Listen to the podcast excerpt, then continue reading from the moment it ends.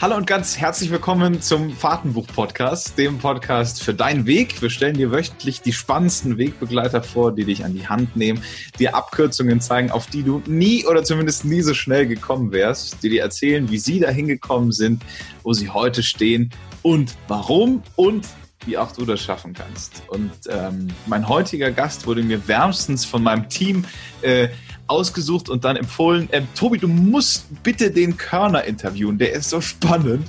Äh, Mache ich, finde ich gut. Äh, er war zwölf Jahre als Offizier und Militärpolizist bei der Bundeswehr tätig, hat da ähm, Vernehmungen durchgeführt Später wurde dann Pädagoge. Dieses Thema Mimik, Gestik, Körpersprache und Menschenlesen hat ihn nie so wirklich verlassen. Also ist er seit 2013 unterwegs als Speaker und Trainer. Er schreibt seine eigene Kolumne und ist sogar, und das haben wir gemeinsam, äh, als Kommunikationsexperte mit seiner täglichen Rubrik bei Hitradio Energy in Sachsen zu hören. Was ein Typ! Herzlich willkommen, Robert Körner. Ah, danke für die Vorschusslorbeeren, danke. Lass uns mal ganz von vorne anfangen. Wo kommst du her? Wo liegen deine Wurzeln? Also meine Wurzeln, die liegen äh, in Pirna, das ist bei Dresden. Da bin ich groß geworden. Ich bin Jahrgang 82 und ja, bin hier aufgewachsen ähm, in einem sehr behüteten Elternhaus, kann man so sagen und habe dann, ja, also nach dem Abitur hat es mich irgendwo weggezogen, habe ich gesagt, ich möchte gerne irgendwas anderes machen und äh, da stand zur Debatte irgendwie Zivildienst oder Bundeswehr. Und ich hatte mich dann nach einem längeren Gespräch mit meinem Vater, weil ich ein bisschen undiszipliniert war damals, hat er gesagt, geh, geh du mal zum Bund, geh du mal zum Bund, da lernst du noch was fürs Leben. Und so fing das an, so als Grundwehrdienstleistender bei der Bundeswehr. Wie war dann so die erste Zeit beim Bund? Das muss doch erstmal ein Schlag ins Gesicht gewesen sein, oder?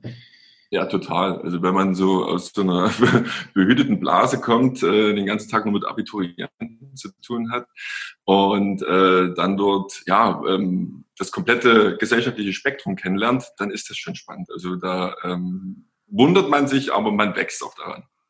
Was war so eine der bleibendsten Erfahrungen in deiner ersten Zeit bei der Bundeswehr? Boah, ey, da gab es so viele.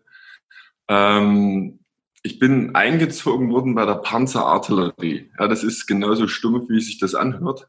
Ich weiß nicht, ob du beim Bund warst. ähm, und ähm, da, da sind wir dort vorgestellt worden. Äh, da hatte man so Gruppenführer, die waren so 21, 22. Und die sagten dann zu einem, ja, wir wissen, dass sie alle Abitur haben, aber jetzt sind sie alle nur noch Honks. Und wir so, was? Ja, ja so Hauptschüler und nennenswerte Kenntnisse. Und ich so, nee, wo bist du denn hier gelandet? Ne? Und äh, ja, also die ersten Wochen, die waren ziemlich schwierig, ziemlich anstrengend. Man musste sich neu einstellen, umstellen. Ähm, nichtsdestotrotz habe ich da bei den Offizieren viel gesehen, viel erkannt, ähm, wo man gesehen hat, jawohl, das sind tolle Führungskräfte. Also jetzt nicht nur so Befehl und Gehorsam, wie man das vielleicht denkt, äh, wenn man jetzt nicht in diesem Mikrosystem mal gefangen war, sondern wo es wirklich so um Wertschätzung ging, um Mitarbeitermotivation. Und äh, da gab es ein Erlebnis, ich, das war das war total krass, so das Bild des Offiziers. Da waren wir zwei Wochen lang im Biwak gewesen und äh, dann hatten wir einen Hauptmann dort und äh, war so Anfang 30 und der kam dann zu uns an den Platz zur Gruppe und sagte dann so, Männer, ihr müsst euch jetzt mal langsam warm anziehen, es wird in einer halben Stunde regnen.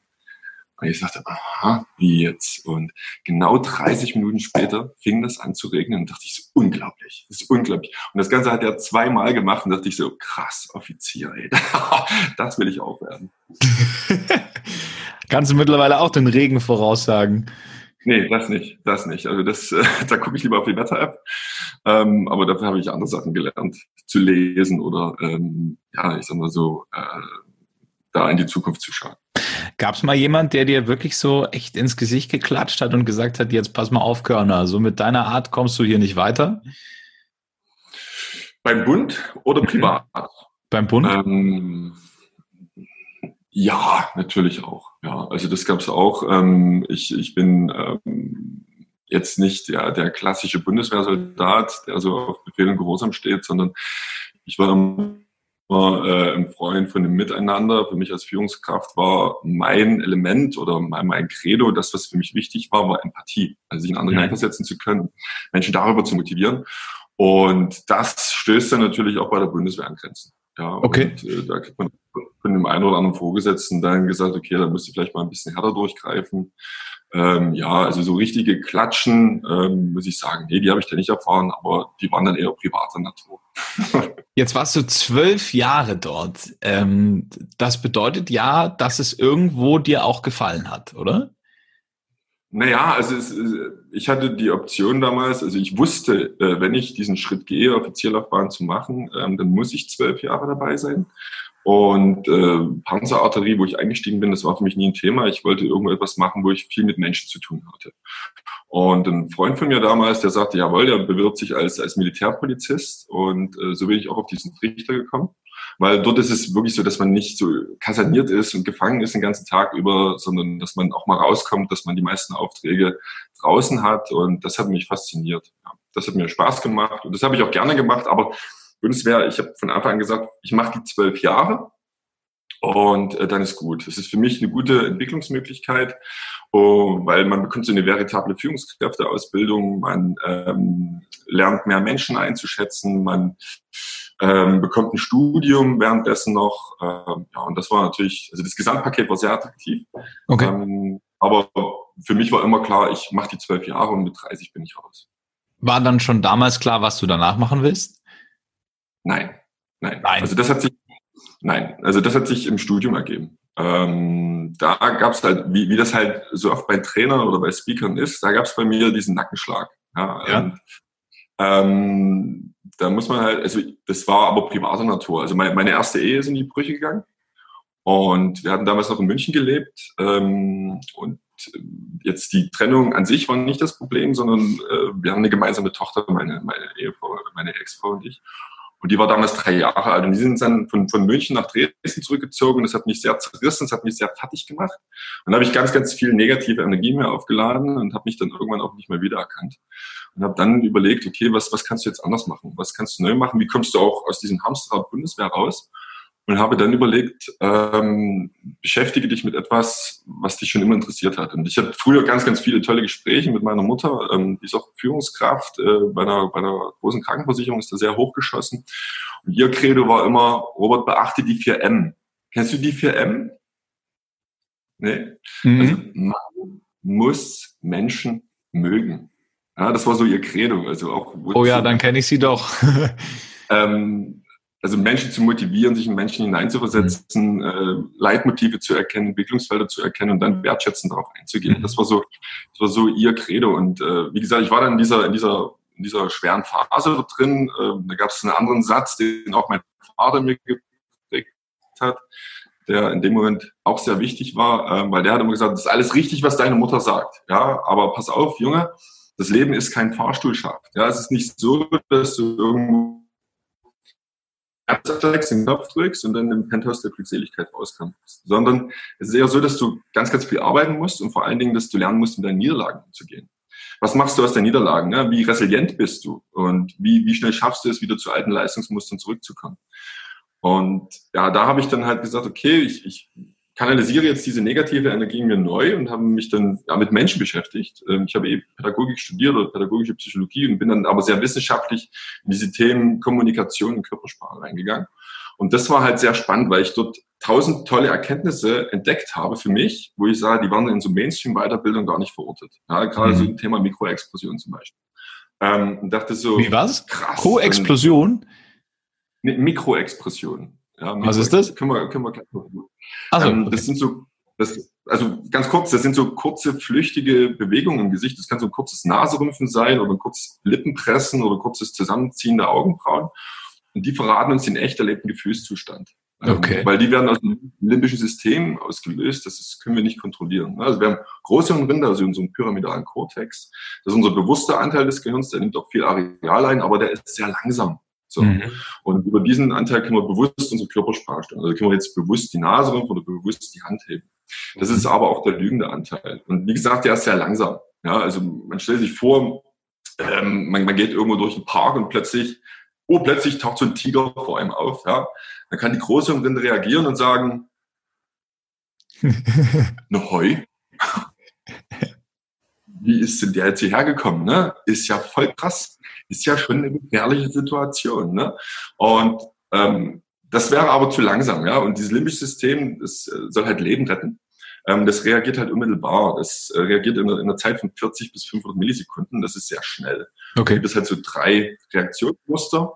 Ähm, das erste wäre Flucht, ja, dass man wegrennt von dem Tiger, klar. Das zweite wäre Kampf, also dass man dem einmal einen auf die Mappe gibt. Und das mhm. dritte wäre so erstarren. So. Und du kennst es vielleicht auch, ist, ist dir schon irgendwie mal die Vorfahrt genommen worden irgendwo im Auto? Wenn du ja, bestimmt. Ja, ne, so. Was machst du instinktiv? Du bremst oder du weißt aus oder du drückst auf die Hupe oder sonst was, ja, je ja. nachdem, was situativ notwendig war. Was hat dein Gesicht in diesem Moment gemacht? Ich bin, ich glaube, ein Sonderfall. ähm, weil mein Gesicht bleibt da meistens recht entspannt. Das liegt aber auch daran, weil ich mich auch viel mit Körpersprache beschäftigt habe. Aber klar, okay. normalerweise ähm, würde dieses Gesicht erstmal total entsetzt durch die Gegend glotzen und sagen, wow, das kann doch nicht sein. Genau, genau. Also das Gesicht entgleist irgendwie. Ja? Also es zeigt entweder Überraschung oder Angst oder Ärger, je nachdem, wie man das kognitiv bewertet, diese Situation. Und ähm, diese, diese die kurze Expression, die man gezeigt hat, die kann man nicht kontrollieren. Ja, und das ist genau das, was, was Mikroexpression ausmacht. Ähm, die verraten uns den echt erlebten Gefühlszustand. Ja, da gibt es schon Forschungsarbeit seit den 60er Jahren dazu und das ist wahnsinnig, wahnsinnig spannend, wenn man da so ein bisschen den Beobachtungsmuskel trainiert. Ja, aber lange Rede, kurzer Sinn. Also ich bin dort auf verschiedene Erkenntnisse gestoßen und äh, dachte dann, geil, das fasziniert mich, das zieht mich an, ja, das saugt mich so an. Das ist ein Thema, das kann jeder gebrauchen, der irgendwo mit Menschen zu tun hat. Und da habe ich äh, beruflich wie privat, habe ich so viel erlebt mit diesem Wissen, wo ich sage, das möchte ich auf die Straße bringen, das möchte ich anderen Leuten beibringen, um besser in Kontakt mit anderen zu kommen oder gegebenenfalls, um sich besser durchsetzen zu können. Mhm. War das dann auch so der Fall? Also mir kam vorhin mal die Frage in den Kopf, wie kamst du dann bei Frauen an? Hast du das ausgenutzt, dass du so gewisse Dinge plötzlich lesen kannst? also ähm, also gerade, also wo ich angefangen habe damit, mich damit zu beschäftigen, da habe ich meine Frau kennengelernt. Also meine ah. Hm. Und äh, nein, ich habe das nicht gemacht. Also ich, ich äh, ähm, ich habe das nicht gemacht. Ich mache das, äh, ich mache das natürlich, also ich bringe das anderen Leuten bei, so wie man das liest, was man dann macht. Oder ich mache ja. äh, für irgendwelche Medienanstalten mache ich dann Analysen, ja, wie reagiert Trump, wie reagiert Erdogan, was kann man da auslesen und so weiter. Ähm, das ist alles korrekt. Ich mache das auch im Business-Kontext, wenn es darum geht, dass ich Geld verdienen muss. Ja, also ja. bei Verhandlungsgesprächen und so weiter. Natürlich mache ich das da auch. Aber ich mache das nicht im Privaten. Mhm. Weil die meisten meiner Freunde wissen es eigentlich gar nicht, was ich genau mache. Die wissen, ich mache Kommunikationstrainings. Ja. Und ähm, so in die Tiefe gehen wir da gar nicht rein, weil ähm, da entsteht ja dann auch so eine Psychologenangst. Und das möchte ich nicht. Ja, ja. Also ich möchte ja auch Freunde haben. was?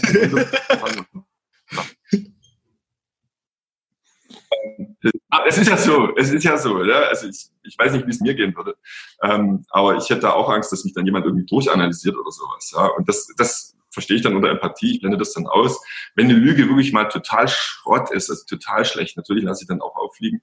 Aber ansonsten, ähm, also im Privaten Füße stillhalten, ähm, da, das möchte ich nicht. Ich möchte nicht, dass andere Angst haben vor mir. Okay. Wie waren das äh, beim Militär? Äh, ich habe gelesen, du hast ja auch Vernehmungen gemacht. Ähm, war da in dir drin ein innerlicher Konflikt, der gesagt hat, eigentlich will ich lieb sein zu denen, aber äh, ich muss jetzt gerade hier den harten ähm, Verhörtypen spielen, weil du kommst ja jetzt auf mich gar nicht so rüber, wie wenn du diese Art hast von, okay, ich mach dich jetzt platt. Mhm.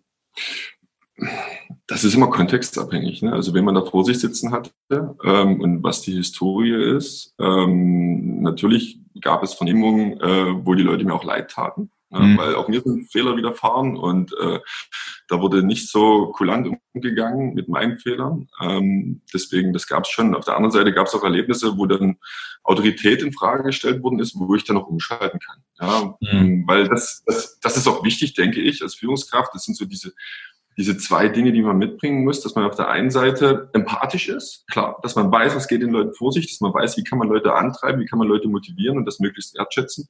Aber auf der anderen Seite, wofür wird man bezahlt? Ja, mhm. man wird dafür bezahlt, Entscheidungen zu treffen. Und ähm, das ist nicht immer einfach. Ja, da kriegt man dann auch ein komisches Bauchgefühl, ist richtig. Aber im Endeffekt äh, ist es der Sache dienlich. Ja. Mhm. Okay. Wenn du jetzt gerade schon sagst. Jetzt, weil du das schon gesagt hast, so harte Vernehmungen und so weiter. Ey, so laufen Vernehmungen nicht ab. Ja. ja das, das ist. Also ich will nicht zu viel verraten. Also ich bin, ich bin auch an der, an der Hochschule der Polizei, machen wir auch so Vernehmungstrainings und so weiter. Mhm. Und auch Lügenerkennung und was weiß ich nicht alles. Aber äh, vielleicht eine Sache, ähm, die vielleicht spannend ist für den Zuhörer da draußen. Ähm, also gerade äh, als, als Militärpolizist, da war man, äh, am Anfang war man total nett, total mhm. freundlich. Also mhm. wenn die Leute ankamen, dann hat man eine warme Atmosphäre geschaffen. Hat man gefragt, ja, sind Sie gut hergekommen, haben Sie einen Parkplatz gefunden und wollen Sie noch einen Kaffee trinken mit Milch? Ach krass, okay. Ja, aber warum hat man das gemacht? Warum macht man das? Und da muss man halt eines verstehen, dass was wichtig ist, wenn wir jetzt ins Thema Körpersprache reingehen, äh, um, wirst du sicherlich auch wissen, was ich erstmal wissen muss von meinem Gegenüber, ist die Baseline. Also das das ist Normalverhalten, das charakteristische Normalverhalten. Also ich muss erst mal sehen, wie schaut jemand aus, wenn er jetzt emotional nicht geladen ist? Wie betont jemand etwas mimisch? Wie zeigt er Aversionssignale und so weiter? Und dann kann ich erst eine Aussage treffen, wenn ich diese Baseline kenne. Mir ist mal was total Verrücktes passiert. Ähm, das, das war sehr augenöffnend. Meine, meine Frau, also meine jetzige Frau, ähm, die, die ist auf Arbeit, hatte die auf einmal Magenbeschwerden, musste dann ins Uniklinikum hier nach Dresden und ähm, wurde dann untersucht und ich bin dann dazu gestoßen, war natürlich auch aufgeregt und dann kam der Arzt rein, junger Arzt, Anfang 30 und sagte, äh, sagte so, ja, Frau Körner, ich habe mir das alles angeguckt, ist alles in Ordnung und rümpft dabei die Nase. Ja, er sagt, mhm. das ist alles in Ordnung und rümpft die Nase. Das ist eine klassische Inkongruenz. Ja, der Körper widerspricht dem Gesagten. Also er zeigt Ekel beziehungsweise Ablehnung und sagt, es ist alles gut. Okay. Ähm, das funktioniert nicht. Ja, also das, ähm, da sagt man, da hat man einen Hotspot. Und da bin ich innerlich hochgefahren und dachte so, boah, krass, wie heftig ist das denn? Äh, ja. Warum liegt der jetzt an? Der ist doch Arzt, Mann. Ja, ja. Der, der hat Neid geschworen, der muss doch hier die Wahrheit sagen. Ne? Und dann hat er aber weiter erzählt und dann sagte er, ja, ich habe mir die Werte angeschaut, es passt alles und rümpfte immer weiter die Nase. Und dann dachte ich so, ja klar, das ist seine Baseline. Das ist sein Normalverhalten, wie er Dinge betont. Das habe ich vorher noch nie gesehen. Also so ein Fall One in a Million. Ah, geil. Das, war seine, das war seine individuelle, charakteristische Art, um Dinge zu betonen. Und äh, ja, wenn ich das vorher nicht gewusst hätte, hätte ich es fehlinterpretiert. Das ist ganz, ganz wichtig, ja. äh, weil ansonsten ja. kann ich keine Aussage treffen. Genau deshalb macht man auch so Vernehmungen, dass man eine angenehme soziale Situation aufbaut, um halt erstmal die Baseline festzustellen. Ja. Im Hintergrund steckt aber nicht das Vorhaben, ich äh, lade dich jetzt erstmal äh, in meine Höhle ein und sobald du drin bist, ramme ich dir den Dolch von hinten in den Rücken, sondern äh, es, es geht erstmal wirklich um die Baseline. Weil ich hatte mal so eine, so eine Erfahrung äh, mit der Polizei, ohne da jetzt irgendwas äh, anzuschwärzen oder anzukreiden. Da hatte ich genau das Gefühl. Ähm, dass die fast schon kumpelhaft mit mir umgegangen sind erst. Ja, ja ich, ich bin ja auch so jemand, ich nehme sowas wahnsinnig schnell wahr, äh, wo ich mir dann gedacht habe, nee, warte mal, ihr habt was anderes mit mir vor. äh, so war es dann auch, ja. Aber da habe ich mich drauf vorbereitet und wusste dann, okay, also die wollen mir jetzt irgendwie vorwerfen, ich hätte, äh, hätte Alkohol getrunken und so. Und ja während dem Autofahren und ich wusste aber, okay, ihr, ihr spielt das jetzt gerade mit mir. Was für eine Scheiße zieht ihr eigentlich ab, jetzt erst nett zu mir zu sein und mir dann hart eins mitzugeben? Ich war dann aber vorbereitet. Ich dachte mir aber, hey, was passiert denn mit Leuten, die das nicht erkennen? Die sind doch geliefert. Ja, das ist halt das alte Spiel Good Cup, Bad Cup. Ne? Das funktioniert ja. nach wie vor. Auch das ist in Vernehmungen ratsam. Ja, okay. ja, na gut. Ähm, okay, Körpersprache. Jetzt waren wir ja ähm, schon relativ weit. Ähm, nehm uns doch da mal mit rein. Woran erkennst du was bei Menschen? Und vor allem hast du Tricks, die wir selber anwenden können? Ja, also das, äh, man kann vielleicht grundsätzlich dazu sagen, dass das alles, was ich gelernt habe, was ich äh, mir beigebracht habe oder wo ich auf Weiterbildung war, das ist eine Sache, die kann jeder erlernen. Das ist emotionale Intelligenz und emotionale Intelligenz ist trainierbar. Emotionale Intelligenz besteht aus drei Faktoren. Das ist Empathie, also Mitgefühl, sich in andere hineinversetzen, klar. Das zweite ist Emotionsmanagement, also wie gehe ich dann mit meinen eigenen Emotionen um. Das dritte ist kommunikative Kompetenz, also wie gehe ich jetzt auf mein Gegenüber ein und oder, beziehungsweise wie gehe ich jetzt wertschätzen auf den Gegenüber ein. Und das, das kann man, das kann man trainieren. Ähm, also das ist nicht wie der IQ. Der IQ, der ist übers Leben hinweg sehr stabil. Oder andersrum gesagt, man ist halt schlau oder mhm. man ist es halt nicht. Mhm. kann man nicht viel ändern. Know the difference, brother. genau. Aber den EQ, den kann man trainieren und der EQ wird ja immer wichtiger. Ähm, gerade so für Führungskräfte, das ist Social Skill, den man, den man heutzutage mitbringen muss. Äh, also gerade so Generation Y, Generation Z, total mhm. wichtig. Ähm, und da gibt's halt so verschiedene Möglichkeiten. Also man, man kann Emotionserkennung machen, äh, beispielsweise diese, dieses Thema Mikroexpression, das ist wirklich ganz, ganz spannend. Da kann man wahnsinnig, wahnsinnig viel rauslesen, weil die uns äh, verraten, was jemand wirklich fühlt. Nicht, was er denkt. Also das ist, das ist wichtig. Und dafür haben wir so einen, so einen Sensor. Wir alle sind Körpersprache-Experten. Jeder, jeder einzelne Mensch ist Körpersprache-Experte, weil wir wissen instinktiv über Spiegelneuronen, äh, wissen wir instinktiv, was in anderen Menschen vor sich geht. Wir wissen, wenn jemand traurig ist, wir wissen instinktiv, wenn jemand überrascht ist oder sich ärgert. Geht man jetzt in den wissenschaftlichen Anteil rein, dann kann man aber noch viel, viel weitergehen. Und da kann man halt wirklich trainieren, diese kleinen, flüchtigen Signale, da mehr Bewusstsein für zu entwickeln. Ähm, wenn, man, wenn man das drauf hat, dann weiß man auch eher, was in anderen Menschen vor sich geht. Und da du siehst es ja vielleicht hinter mir, mhm. das so sieben Basisemotionen, die sind kulturübergreifend gleich, also was unsere Mimik anbelangt. Ähm, die hat äh, Dr. Eckman in den 60er Jahren identifiziert. Und wenn ich jetzt in der Lage bin, auch an kleinsten mimischen Signalen äh, zu wissen, okay, welche Emotion ist das, dann weiß ich, A, okay, ich kann die Emotion äh, detektieren und B, weiß ich den psychologischen Trigger. Sagen wir zum Beispiel mal eine Überraschung. Ja, Überraschung ist ein einfaches Thema. Ja? Also überrascht, wann sind wir Menschen überrascht? Was muss passiert sein psychologisch? Na, irgendwas, was wir nicht erwartet haben. Genau, irgendwas Neues. So. Ähm, und dann macht unser Gesicht folgendes. Also man muss dazu sagen, jede Emotion hat eine positive Absicht für mich. Ja? Egal, ob das eine unangenehm ist, also es gibt keine schlechten, guten Emotionen, es gibt nur unangenehm und angenehm. Aber jeder hat eine positive Absicht. Und mhm. was machen wir, wenn wir überrascht sind? Wir reißen die Augenbrauen hoch, die Oberlider gehen hoch, der Mund geht auf. Also wir reißen die Sinneskanäle auf, ähm, weil wir Orientierung schaffen wollen. Ne? Wir haben gerade einen unerwarteten Moment. Im Umkehrschluss fehlen uns also Informationen. So, mhm. und das ist spannend, ja. Ähm, okay. Also wenn man jetzt hier beispielsweise durch Dresden oder durch Augsburg geht, ne, woran erkennt man Touristen? Ja, da ist immer der Mund auf, die Augen, ja, weil denen fehlen Informationen, ne, denen fehlen Informationen. So. Oder so Autofahrer, die nicht mehr so gut gucken können. Ne? Ja. Kennst du auch, so, ja. die dann so dem Lenkrad hängen, ne, wo man so denkt, die haben Schokolade am Lenkrad und dann Ja, also denen fehlen Informationen. Ne? Also das ist vielleicht so ein Tipp, wenn man in so einem Meeting sitzt, bitte lasst den Mund zu. Ja, ähm, weil ansonsten wirkt ja so, als ob euch die ganze Zeit Informationen fehlt. Sieht immer ein bisschen dümmlich aus. Ja, man kann auch mal ein Experiment machen. Das ist total einfach. Das ist auch für Zuhörer. Der Zuhörer kann das mitmachen. Also mach einfach mal den Mund auf. Mach mal A. A. Äh, Und jetzt äh, rechne mal 5 mal 7. 35. ja, Guck mal, wie lange das gedauert hat. Ja, ist das nicht krass? Ja? Wir sind in diesem Moment sind wir darauf getriggert, Informationen aufzunehmen und nicht Informationen zu verarbeiten. Ne? Und das ist das Spannende. Und jetzt, vielleicht, wir sind ja fast in der Vorweihnachtszeit, vielleicht eine kleine Vorbereitung für Weihnachten. Aber warst du, warst du auch so ein Typ, der, ähm, der früher gern, also wenn man an den Weihnachtsmann nicht mehr geglaubt hat, ne? und mhm. dann im Elternhaus so durch die Schränke gegangen ist und mal geguckt hat, ob Geschenke da sind. Hast du sowas auch gemacht? Ja, ja, ich auch. Ja, habe ich auch gemacht. Aber äh, ich, muss, ich muss der Ehrlichkeit aber dazu sagen, dass ich heute noch an den Weihnachtsmann glaube. Ah, das ist schön. Das ist ein schöner Gedankengang. mein Sohn hinterfragt mich jetzt immer. Und ich sage, fass die Informationen zusammen, die du hast, kombiniere und bilde dir dein eigenes Bild. Ja, so. ja. Das sage ich zu ihm, ne? acht Jahre alt. So.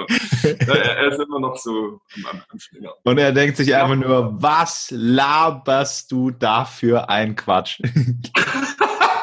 das mag sein, ja.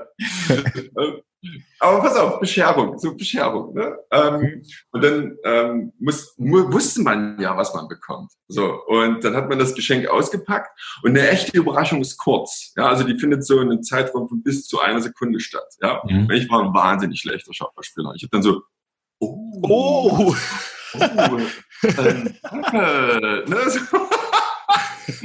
Eine Blockflöte. Das habe ich mir ja schon immer gewünscht. genau. Ja, und, daran, äh, ja, daran kann man halt erkennen, daran kann man auch gute und schlechte Schauspieler unterscheiden. Ja, also gute Schauspieler, ähm, Robert De Niro sind uns, glaube ich, einig, ein überragender Schauspieler, der zeigt Mikroexpressionen, der zeigt kurze, flüchtige Signale im Gesicht.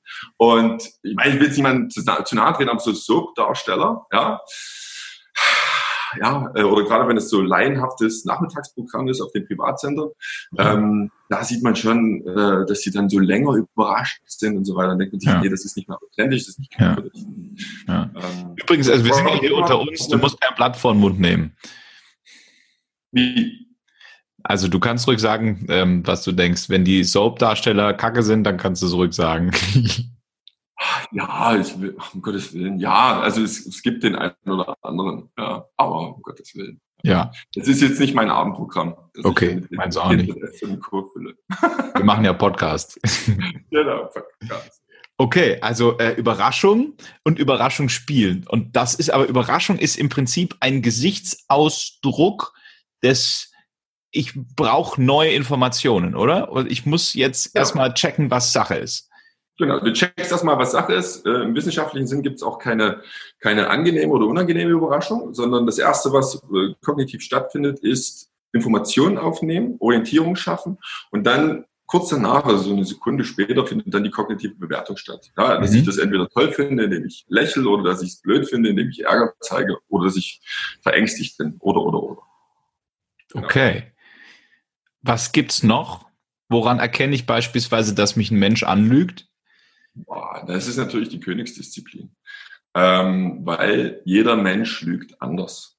Ja, äh, wir haben alle so eine individuelle Art, genauso wie eine, wir eine individuelle Baseline haben, haben wir auch eine individuelle, individuelle Art zu, äh, zu lügen. Und dort muss ich erstmal feststellen, okay, was ist die Baseline? Das ist das Wichtigste. So, wenn ich jetzt erkenne beispielsweise, ähm, dass, dass jemand äh, zum Beispiel Lippenschürzt. Lippenschürzen ist ein schönes Thema. Ja, das, das kennen die wenigsten. Ähm, deswegen ist es vielleicht interessant. Das ist so, so ein Kussmund machen. Ja, so mhm. machen, hm, ein Kussmund. Und da muss man aber wissen, okay, was sind jetzt die Bedeutungen hinter diesem Kussmund? Und da kann es verschiedene geben, zum Beispiel. Also wenn man, wenn man jetzt den, den Kussmund macht und jetzt nickt, machen wir einen Kussmund und nicken mal. Mhm. Eine Idee ist geboren. Genau, ne? finde ich gut. Nun ja, ja, ja. Ja, ja finde ich gut. So, das wäre die erste Bedeutung davon. Die zweite Bedeutung davon, äh, wenn du jetzt den, den Kuss machst und du schüttelst jetzt den Kopf. So, so also, leicht. Welches Gefühl stellt sich bei dir ein? Geht gar nicht, ne? Funktioniert nicht. Ne? Aber gepaart schon mit so einem mit so einem gewissen Genuss auch, muss ich sagen. Also nein, nein, das geht gar nicht. Hm? Ja, also so nach dem Motto, ich weiß es besser. Ne? So genau. Hast du gerade eine Praline gegessen? Nein, nein, nein. so fühlt sich ja, und jetzt, jetzt ist es spannend, wenn man, wenn man so in Meetings reingeht, ähm, die, die, die meisten Widerstände, die wir haben, die, die formulieren wir ja gar nicht richtig aus. Ne? Also würden wir jedem wirklich das sagen, was wir denken über ihn, würden wir wahrscheinlich nicht bei diesen acht Milliarden Menschen sein, die wir hier auf der Erde haben. Ja, da würde es viel mehr Mord und Totschlag geben. Deswegen, Lügen ist sozialer Kit, Lügen ist vollkommen normal, Lügen hat uns dahin gebracht, wo wir heute sind. So. Und ähm, es kann aber sein, also das, was dann mimisch stattfindet, das sind diese kurzen, flüchtigen Signale. Es kann sein, der Chef macht irgendwo eine Ansage oder ähm, oder ich erzähle was und der Chef schürzt kurz die Lippen. Ja, dann kann das ein Hinweis dafür sein, dass eine Ablehnung stattfindet.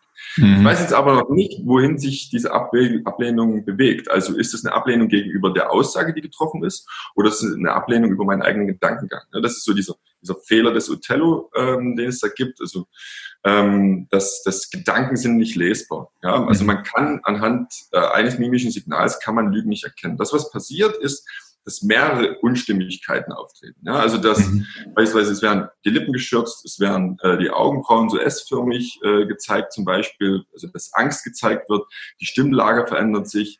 Also wenn gelogen wird, ist es in der Regel so, dass mehrere Inkongruenzen stattfinden. Ähm, einzelstehend sind die nicht wirklich verwertbar. Ja? Mhm. Weil diese Lippenschürzen, und das ist auch spannend, ähm, das kann auch ein Flirtsignal sein. Mhm. Ja? Das ist, mh, hm. So, ich habe, das muss ich erzählen. ich habe, also ähm, andersrum, äh, wenn, wenn Männer Frauen attraktiv finden, ja, dann ist das mimisch relativ einfach. geil. Geil, ne? so geil. So. Aber umgekehrt, Umgekehrt ist es immer relativ schwierig, Frauen mhm. zu sehen, wenn sie mit einem flirten, wenn sie einen, ob sie einen anschauen, weil die schauen dann meistens wieder sofort weg und so weiter. Mhm. Aber mir ist es einmal in Frankfurt am Main passiert, in der U-Bahn, im U-Bahnhof, da habe ich eine Frau gesehen, die hat einen Mann mit Blicken ausgezogen. Das habe ich vorher, das war Wahnsinn, das war Wahnsinn. Folgendes passiert, wir sind da, meine Frau und ich sind zum Konzert gefahren in die Commerzbank Arena und wir standen da am U-Bahnhof und neben uns an der Säule lehnte eine wahnsinnig attraktive Frau. Ja, so. Hatte Kleidchen an, also wirklich toll, ne? Ein Hingucker. Und dann, ich stand daneben und zwischen uns beiden durch kam ein Typ durch, groß, kurze Haare, durchtrainiert, also so eine Milchkaffeebräune, ja. Der sah aus wie Deadlift die Soße, ne? Und Lederjacke an und stellte sich genau vor sie hin. Also so ein Typ, wo du selbst als Mann sagst, holla die Waldfee, was für ein Typ, was für ein Modul, ja.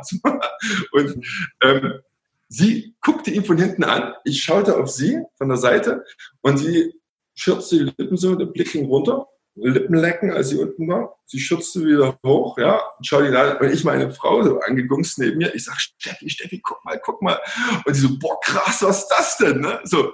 Und dann ging das Spiel los. Dann ging es richtig los, weil das war das erste Flirtsignal, so was ich so gesehen habe. Ja, das hat er aber noch nicht gesehen. Das heißt, sie muss ja natürlich dann erstmal in Vorkasse gehen, weil wer führt denn bei einem Flirt? Wer gibt das erste Signal? Die Frau oder der Mann? Wenn du das jetzt so erzählst, die Frau. Die Frau, genau, die Frau gibt das Zeichen. Weil man könnte ja nachweisen über Studien, dass wenn attraktive Frauen sich irgendwo allein in eine Bar setzen, dann ist die Ansprechwahrscheinlichkeit bei ungefähr fünf Prozent. So. Sollten sie aber Männer mehrfach anschauen und anlächeln, dann steigert sich diese Wahrscheinlichkeit auf 60 Prozent, beziehungsweise über 60 Prozent. So. Okay. Das heißt, das erste Signal gibt die Frau. So. Und der Mann, wir Männer sind ja leider Gottes einfach. Ja, wir bekommen rein in den Club, in so eine Bar und wir sind der Homo economicus, wir sind der Kosten-Nutzen-Optimierer. Wir checken einmal durch. Mhm, okay, passt. Oh ja, die auch. Aha, schick so. Und jetzt überlegen wir, wo lohnt sich der Energieeinsatz? So. Und der lohnt sich natürlich dann, wenn man das Gefühl hat, okay, die Frau zeigt vielleicht irgendwo Interesse. Und genau das war der Fall. Ja, die, die, die, die junge Frau stürmte dann in die U-Bahn rein äh, stellte sich so hin, dass er sie sehen konnte, ja, grinste ihn mehrfach an und er nutzte natürlich seine Chance. Ging da rein und äh, hat, war so ein Checker, ne? Er hat sie natürlich dann angesprochen, ja, und äh, hat dann mit ihr geredet. Ähm, und äh, wir Männer haben dann aber ein Problem, wenn wir mit attraktiven Frauen reden. Weil nachweislich steigert sich dann unser Testosterongehalt um 30 Prozent. Und dann reden wir am liebsten über die Person, die wir am besten kennen. Uns selbst. Ja, so. Und dann sind wir die geilsten Hengste auf der Erde. Und das war genauso bei ihm der Fall. Ja, und er hat, er hat dort erzählt von sich und was er nicht für ein toller Typ ist und Fitti hier, Fitti da und was er für eine Arbeit hat. Und dann hast du gesehen, wie die Frau langsam so abtauchte, wie mich so, hm, okay, alles klar. ähm, er hat dann noch die Kurve bekommen. Aber das, was er hätte machen können oder machen müssen, in dieser kurzen Sequenz, ja, er hat vielleicht ein, zwei U-Bahn-Stationen Zeit, um diese Nummer zu bekommen. Er hätte einfach eine Vernehmung machen müssen wo mhm. wir Thema sind. Er sollte sie doch ausfragen. Jeder Mensch, wie gesagt, redet am liebsten über den, den er am besten kennt, nämlich sich selbst. So. Mhm. Das heißt, du fragst Frau aus, wo kommst du her, was machst du? Ähm, also nicht so Themen wie Finanzen oder Politik vom eigenen. Ja. Aber ähm, verrätst du mir deine Steuernummer? ja, genau. Wie ist denn deine Umsatzsteuer-ID? Ja, genau. ähm, und, und die Frau, ja, die gibt ihm am Ende vielleicht noch die Nummer und, und geht dann raus, schreibt ihrer besten Freundin, du, ich habe gerade einen Typen kennengelernt, hatte voll das gute Gespräch, ähm, der hat sich voll für mich interessiert. Ja, und das ist doch, wenn wir jetzt so wollen, im ersten Angriff ist das doch wichtig, wenn man die Nummer ziehen will. Erfahre viel über den anderen und mhm. äh, du hast bessere Chancen. Übrigens, ich würde mal, und das ist sehr, sehr überspitzt gesagt, aber deutlich real, in dem Moment, wo ich das verstanden habe, ähm, dass ich einfach Fragen stellen muss und nicht anderen mein Zeug aufdränge, hat sich mein gesamtes Leben verändert. Also wirklich haben sich die Qualität der Gespräche verändert, die ich führe, haben sich die Menschen verändert, mit denen ich zu tun habe. Ähm, bin ich mit Leuten zusammen, da hätte ich vor, vor Jahren nicht mal geträumt davon, mit denen mal sprechen zu können. Das Einzige, was ich mache, ist einfach nur Fragen zu stellen über ja. die ja, ich, äh, weil du es jetzt gerade sagst, ich saß vor einer Woche mit einem mit einem Multi-Multi-Investor auf Mallorca zusammen, äh, mhm. wo ich zu diesem Abendessen gegangen bin. Er hat mich eingeladen, ja, und ich wusste nicht so richtig, worauf ich mich einlasse. Äh, ich habe eine so eine Art Jogginghose angehabt und so einen schwarzen Hoodie drüber, weil ich dachte, wir gehen in so eine Normalo-Pizzeria, äh, ja. endeten aber dann in so einem höchst schickimicki Golfclub mit Helikopterlandeplatz und so. Das war total crazy. Äh, und alle waren im Anzug, alle mit Einstecktuch und weißer Seglerhose und, und so. Und ich wusste in dem Moment, ich habe nur eine einzige Chance, das Ding ja. wieder gut zu machen. Und das ist meine Kommunikation. Das heißt, ich werde da mich an den Tisch setzen und sofort auf den Investor draufgehen und sagen, erzählen Sie doch mal von sich. Ich habe schon ein bisschen was von Ihnen gehört, aber Ihr Werdegang ist ja unglaublich spannend. So. Äh, und dann hat der ungelogen diesen gesamten Abend dreieinhalb Stunden über seinen Werdegang gesprochen und hat sich danach verabschiedet, wie du das ja jetzt auch sagst, mit den Worten, das war so ein kurzweiliger Abend. Es hat mich unglaublich gefreut, mich so toll und erfrischend mit Ihnen zu unterhalten, Herr Schmidt. Ja, und Wahnsinn, ich dachte mir so. Wahnsinn, stark, ne? Äh? Ja, es kann manchmal so einfach sein. Ne? Ja. Sein. ja. Also ich glaube, den Tipp können wir auf jeden Fall all unseren Hörern mal mitgeben. Stell einfach Fragen, erzählen wenig von dir und dann äh, die, die, die Pick-up-Strategie für Investoren. Ja, genau. Wenn du underdressed gekleidet bist und auch sonst genau. nicht wirklich vorbereitet. okay, aber der, der Typ in der U-Bahn, der hat noch die Kurve gekriegt und ähm, wie also, also meine Frau, ausgegangen ist, das hast du nicht in den Gesichtern lesen können, oder? Also meine Frau und ich, wir waren uns einig. meine Frau ist so ziemlich der empathischste und äh, intuitivste Mensch, den ich kenne. Ähm, wir waren uns beide einig, da ging was. Ja. Hm. Hm. Seid ihr ihnen noch hinterhergefahren? nee, wir wollten dann doch zum Konzert. okay, also könnte ja sein, dass ihr beide solche Körpersprachenfanatiker seid, dass ihr den beiden bis vor die Haustür folgt. nee, also meine, meine, Frau überhaupt nicht. Meine Frau hat da, hat da also das ist ja das, ist ja das Spannende, ähm, diese unterschiedlichen Ansätze. Ja, also ich, ich gehe dort eher deskriptiv, beschreiben, wissenschaftlich ran. Und meine Frau hält davon gar nichts, mhm. sondern die sagt, nee, ich muss Menschen fühlen. Mhm. Und sie ist mit ihren Aussagen sowas von treffsicher, ähm, dass ich sage, ähm, es gibt gewisse Dinge, bis zu einem gewissen Bereich kann man das erlernen. Und den Rest, den muss man irgendwo in der Muttermilch aufgesogen.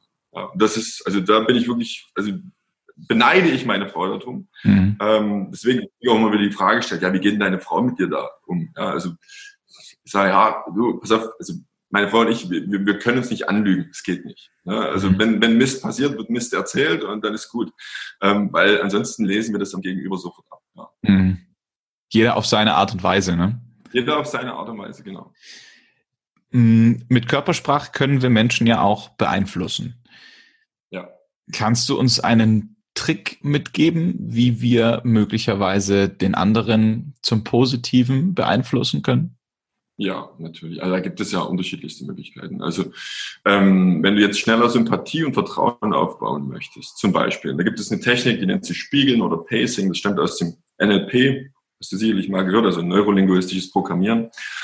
Ähm, so ein Coaching Potpourri, was man da zusammengefasst hat. Und da äh, unter anderem gibt es dieses Pacing. Ähm, da muss man sich einfach mal die Frage stellen, zum Beispiel, äh, stell dir vor, du fährst jetzt im Urlaub, du warst jetzt in Mallorca, ne? so, ähm, und bist dort ganz entspannt und so nach, also wenn man jetzt so einen Pauschalurlaub macht, wirklich im Hotel mit anderen Leuten, man fährt, fährt vielleicht nur mit dem eigenen Partner oder der eigenen Familie weg und nach zwei, drei Tagen bist du thematisch durch ne, mit deinem Partner. So hast du über alles gesprochen und dann sehnst du dich so nach anderen sozialen Kontakten.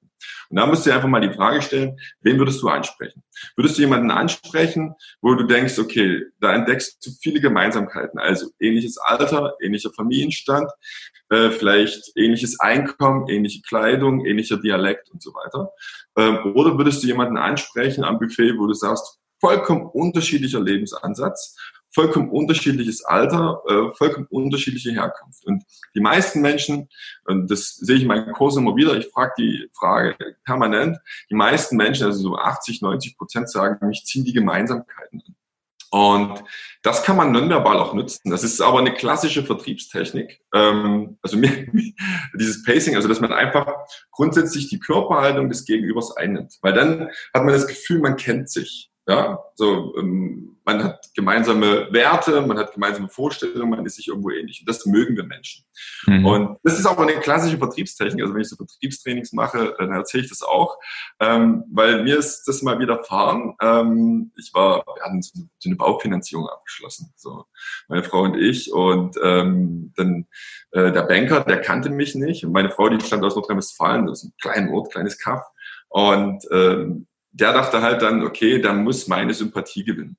Und der hat mich immer nachgemacht und mir ist das aufgefallen. Ich habe darauf geachtet und dann bin ich mal so nach links gerutscht, der ist ja nach links gerutscht. dann habe hab ich die Hand zu hin äh, ans Kinn gelehnt, hat er die Hand ans Kinn gelehnt. Dann dachte ich so, na toll, du Manipulator, ne, pass mal auf. So und dann habe ich mir einen Spaß draus gemacht und habe die ganze Zeit rumgezappelt und komische Grimassen gemacht. Der hat das alles nachgemacht. Ne? Geil. und da habe ich mich total bepieselt. Und äh, das heißt, also man muss da aufpassen, wenn man so eine Technik einsetzt. Ja, es, es ist wie immer in der Körpersprache oder wie immer in der Psychologie. Die Frage ist, was willst du mit dem Wissen anfangen? Ja, dieses Wissen ist wie ein Messer. Du kannst, ein Arzt kann mit einem, mit einem Messer jemanden operieren, jemanden heilen, ja, mit einem Skalpell oder sowas. Ein, ein Psychopath kann mit einem Messer jemanden abstechen. So. Und genauso ist es in der Körpersprache auch. Du kannst damit wertschätzend Beziehungen aufbauen. Du kannst damit schneller rauslesen, was geht den Menschen vor sich. Du kannst dann beziehungsführend auf sie eingehen. Oder aber du kannst sie manipulieren. Ja, und äh, mein Ansatz ist natürlich, dort wertschätzend miteinander umzugehen. Ähm, aber was das Pacing anbelangt, vielleicht dort noch ein, zwei Tipps. Also Pacing ähm, dieses grundsätzliche Nachahmen der Körpersprache, wenn man das wirklich einsetzen will, ähm, aus welchen Gründen auch immer, muss jeder für sich entscheiden. Aber das, was wichtig ist, man, man muss so zeitlich versetzt pacen. Also 20 bis 30 Sekunden versetzt, damit genau dieses Gefühl nicht auftritt. Der macht nicht nach, ja, weil die, äh, die Wirkung ist dann genau dieselbe. Und man sollte so eine Faustregel beachten, in, in fünf Minuten maximal drei Sachen pacen und in einer Minute maximal eine Sache. Ja, das hat genau den gleichen Effekt. Man baut dadurch schneller Vertrauen, schneller Sympathie. Das als Tipp dazu. Okay. Es gibt aber auch Sachen, wie man sich zum Beispiel besser durchsetzen kann mit Körpersprache. Okay. Ähm, dazu fehlt uns wahrscheinlich die Zeit, aber finden wir auf deiner Homepage, oder? Oder finden wir irgendwo von dir? In meinen Trainings. Dein Training. Okay.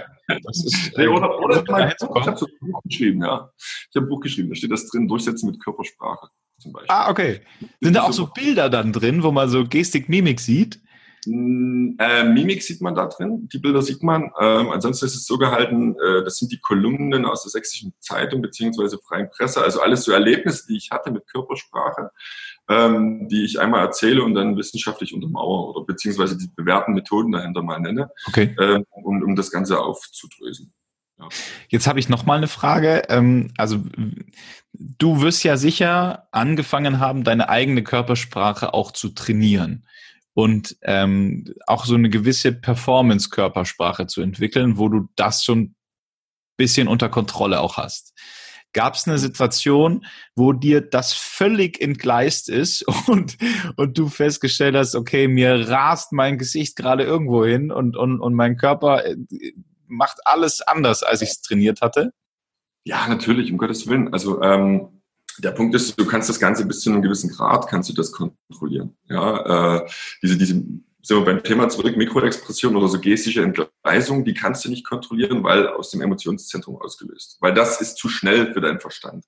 Ähm, und natürlich merke ich dann auch, wenn, wenn ich mal flunker, ja, dann merke ich auch, dass ich auf einmal mir irgendwo hingreife, Lippen lecke oder ähm, die Nase kurz rümpfe. Also du hast dann eine Achtsamkeit für dich selbst und denkst dann so, um Gottes Willen, hoffentlich fliegt das jetzt nicht auf.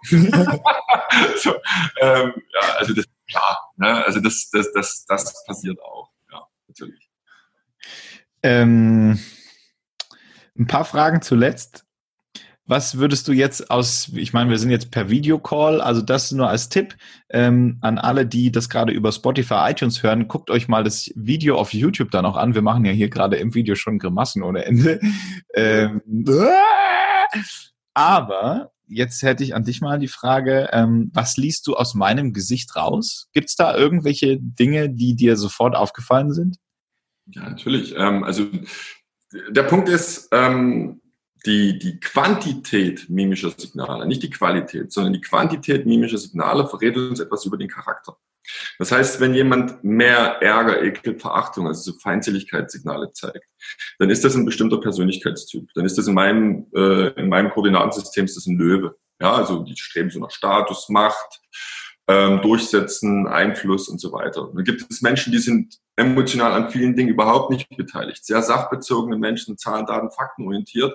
Ähm, die, die zeigen ganz, ganz wenig Emotionen in ihrem Gesicht. Kennst du auch. Ne? Ja. Ähm, so klassische Buchhalter, um, um mal ähm, oder, oder Anwälte. Ne? Wie gesagt, die oder was weiß ich, Leute im Controlling, ja, ähm, die, die arbeiten da, die hören, ja, die Bärbel, die wurde jetzt entlassen nach 20 Jahren Dienstzeit. Und da stehen die da und sagen, ja, okay, ne, ist jetzt nicht mhm. mein Aufgabenfeld. Ne, die sind ja emotional gar nicht beteiligt. Und da gibt's wieder Menschen, die zeigen so Hasen, so ähm, die, die so ein äh, Bedürfnisradar haben, die sehr genau wissen, was in anderen Menschen vor sich geht, die so kein Psychotest in der Brigitte auslassen können. Ja, so. Solche Typen, ne, die, die ständig sich und andere reflektieren. Ähm, äh, diese Menschen zeigen viel, viel soziales Lächeln, also ähm, oder oder auch Angst und Trauer, wenn ihre Harmonie gestört wird. So. Und so Menschen wie du, ja, die lachen ganz viel, die zeigen ganz viel echt erlebte Freude, ganz viel soziales Lächeln, ähm, weil die ziehen ihre Energie von anderen. Das klingt jetzt vielleicht böse, ist aber gar nicht böse gemeint, weil indem du andere Menschen zum Lachen bringst, fühlst du dich selber gut. Das ist so eine klassische Entertainer-Rolle. Ne? Also das sind Menschen, die streben so nach Flexibilität, Kreativität, eigene Wege gehen, neue Wege gehen. Für die sind so äh, Elemente wie Ordnung und Stabilität total schwierig. Der Schreibtisch sieht meistens aus wie Sau, weil die sagen, das Genie lebt im Chaos. Ja, und wenn diese Menschen kurz zu spät kommen, dann waren die um eine Ausrede nie verlegen. Ja? Dann sagen die Menschen hier im, im, im Juli sagen die Menschen, meine Fahrradkette ist eingefroren. also, und dann ist gut, ne? Also, aber keiner ähm, ist dir böse, wenn du das sagst. nee, nee, aber die Schildkröten sind dir böse. Die Schildkröten sind dir böse, weil du, du, hast, du hast alle vier Typen hast du in, in, in einem Unternehmen. Ne? Ja. Die Schildkröte, die ist jeden Morgen zehn Minuten vor acht auf Arbeit. Ja, mhm. jeden Morgen. Und die hat immer den gleichen Ablauf. Die macht den mhm. Rechner an, die geht zur Kaffeemaschine. Die Schildkröten sind übrigens die, ähm, die lassen, lassen den Kaffee durchlaufen und warten, bis der letzte Tropfen reingefallen ist. Weil da geht es um Effizienz. Ja, die können das nicht ab, wenn das nicht funktioniert. Die Papageien und die Löwen, die sagen, mir scheißegal, Kaffee. Ne? Also ich muss jetzt hier wach werden. Ne? So. Und äh, da, da gibt es halt dann so Spannungsfelder, aber wenn man einmal verstanden hat, wer man selber ist und wer der andere ist, dann kann man viel mehr Verständnis füreinander aufbauen. Das ist so die mhm. Grundlage für gutes Miteinander. Mhm. Also ich glaube, du bist ein klassischer Papagei. Ja, hm?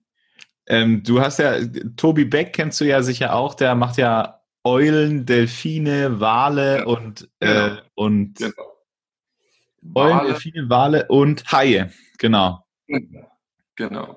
Ja. Ähm, also das ist ähnlich, genau, es ist ähnlich. Also ähm, die Grundlage, auf der er arbeitet, ist, ist wahrscheinlich ein ähnliches Modell. Das ist genau dasselbe, ja. Ob er mit Disk arbeitet oder mit den Golden Profile of Personality.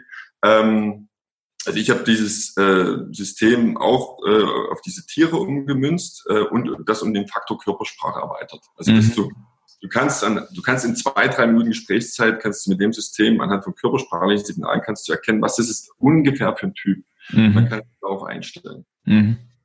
Was ich bei mir immer hinter dem, hinter dem, also das ist wirklich ehrliche Freude, es ist wirklich ehrliches äh, Grinsen. Ich habe in mir drin schon so eine, so eine Freudensprudelquelle, die auch, ähm, wenn es irgendwo eine Möglichkeit gibt, auch gerne lacht und das auch alles rausballert, ähm, was da drin ist.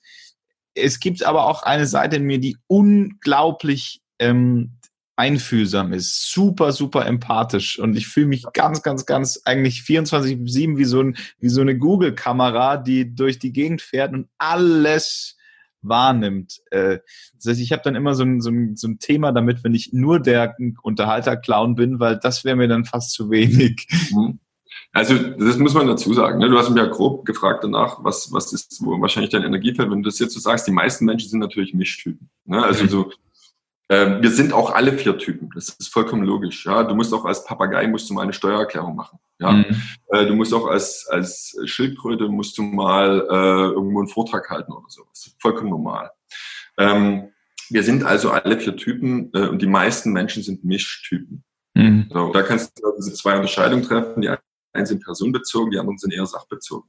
Die sachbezogenen, das sind eher so die Löwen und Schildkröten, wo es wirklich so um Wahrhaftigkeit, Gerechtigkeit geht. Und die personenbezogenen Menschen, da geht es so grundsätzlich um Empathie, emotionale Intelligenz und so weiter. Das sind die Papageien und die Hasen. Also okay. wahrscheinlich ein Hasenpapagei oder ein Papageienhasen. Sieht ja aus.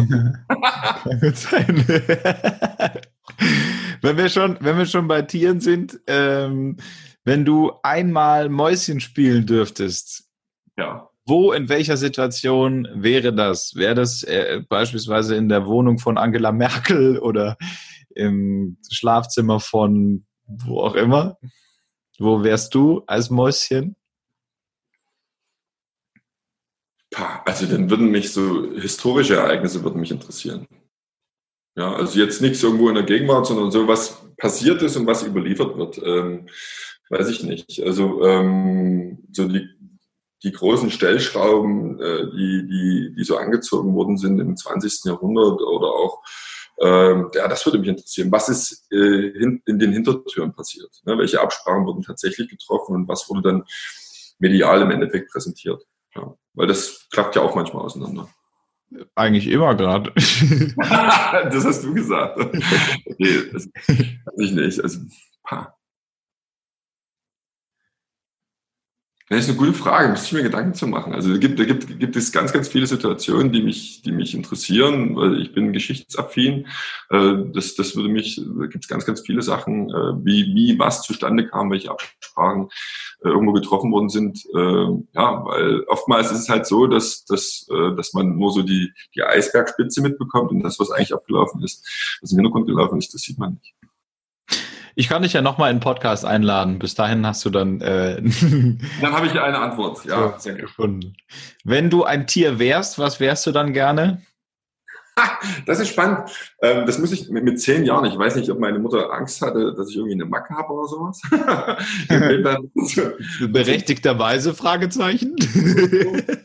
Was ist mit dem los? Nee, ähm, da hatten wir so ein, zehn Jahre, da waren wir beim Kinderarzt und haben die mehrere Tests so gemacht. Und da musste ich unter anderem auch Tiere malen. Ne? Also musste ich meine Familie malen, welches Tier ist meine Schwester, was ist meine Mutter und irgendwie bin ich da bei der Eule rausgekommen. Ja. Eule. Eule ist ja ein Krafttier. Ne? Mhm. Ja, okay. Da kann ich mich, kann ich mich nach wie gut, äh, nach wie vor gut ähm, mit identifizieren. Aber ich glaube, nach ist jetzt mittlerweile mit 2,5 Meter, fünf, ich glaube dann eher Giraffe oder sowas. Ne? Giraffeneule. Ja, mit solchen Augen, ja. Mit, mit äh, Papagei-Ansätzen und Charakterzügen genau. eines äh, einfach coolen Typen. Zwölf Jahre Offizier und Militärpolizist bei der Bundeswehr heute. Ähm, und das darf ich jetzt nach unserem Interview sagen, Experte oh. für Mimik, Gestik, Körpersprache und Menschenlesen. Es war mir eine sehr, sehr, sehr große Freude. Robert Körner. Dankeschön. Falls dir die Folge gefallen hat, dann freuen wir beide uns, glaube ich, ziemlich sehr. Und ähm, vor allem freuen wir uns über deine 5-Sterne-Bewertung auf iTunes. So wird diese Folge immer weiter nach oben gerankt und verursacht, dass wir immer mehr Menschen inspirieren können. Ähm, wir freuen uns über deine Followerschaft auf Spotify und ich freue mich, wenn wir uns in der nächsten Folge wiederhören. Bis dahin, alles Liebe, tschüss.